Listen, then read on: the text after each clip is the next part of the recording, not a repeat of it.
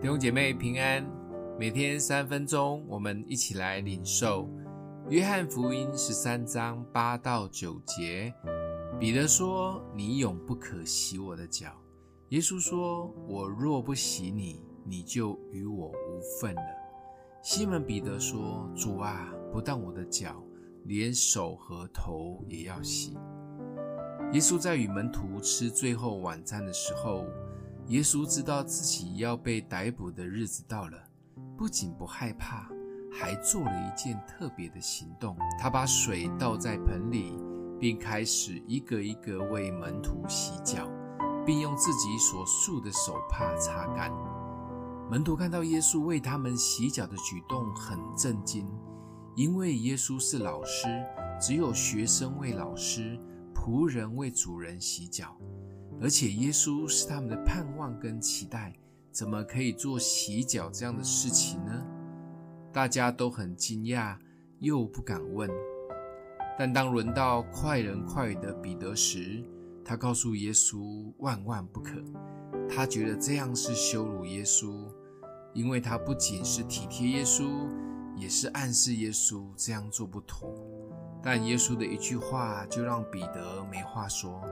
耶稣说：“如果不让他洗他的脚，他就跟他没有关系。”彼得一听到之后，态度立刻一百八十度的转变，要耶稣赶快帮他洗，并且不只洗他的脚而已，手跟头都要一起来洗。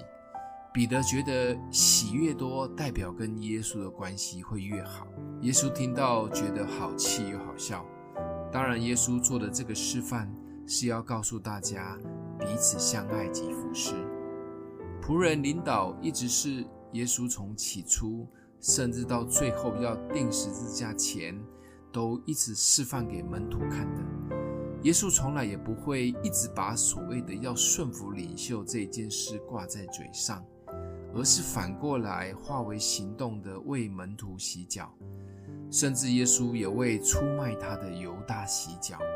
耶稣这个行动是为仆人领导做了最好的注解。